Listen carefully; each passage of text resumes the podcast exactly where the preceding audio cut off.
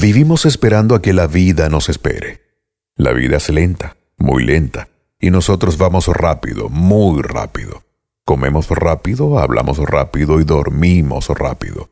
Mientras la vida no entiende de esos espacios temporales estresados. La vida es eso que pasa mientras nosotros corremos. Vivimos esperando el momento perfecto, sin utilizar el momento y hacerlo perfecto. Ese momento donde nos preocupamos más por lo material que por nosotros mismos. Vivimos esperando que la jornada termine para llegar a casa.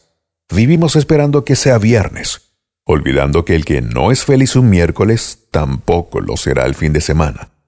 Vivimos esperando que lleguen los puentes, las vacaciones, el verano. Vivimos esperando que pase algo, y lo único que pasa es la vida.